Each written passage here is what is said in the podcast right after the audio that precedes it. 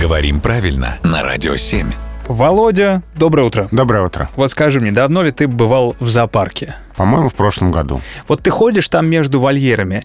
Ты видел там когда-нибудь улыбающегося слона? А, нет, вру, я в августе был в зоопарке. Ну хорошо, в августе прекрасный летний день. С- Слон улыбался, когда его кормили, да. Да, он прям улыбался широко на все, на все зубы. Кажется, да. Или это он просто ел. Я просто слышал выражение «доволен как слон». Вот тебе повезло, а я никогда улыбающегося слона не видел. Почему говорят «доволен как слон»? Вот здесь есть две версии.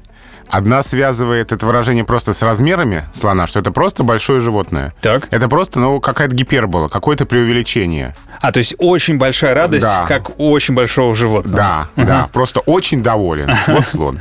А вторая версия связывает это с процессом купания слона. Вот Это интересно. Слоны любят купаться, и когда они купаются, они радуются. А поскольку купаются они часто, радуются они тоже часто, и поэтому они вроде бы всегда довольны. Вот бы мне что-нибудь в этой жизни приносило такую радость, как слонам приносит купание. И все будут говорить, доволен, как Артем. Да, вот, например, вот мне бы дали бы гиперболу, в честь меня бы создали. Вот это мне нравится. Спасибо, Володя.